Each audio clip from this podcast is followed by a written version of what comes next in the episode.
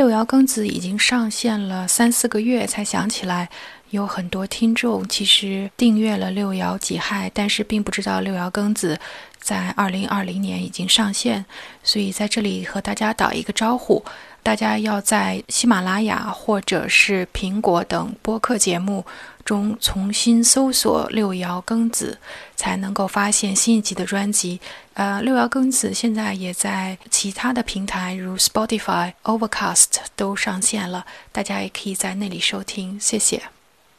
另外想补充的一下是，六爻庚子的国外托管员和六爻己亥是不一样的。所以必须翻墙才能够听到苹果里面的六爻庚子节目，呃，所以希望大家能够科学上网，尽快找到这一季。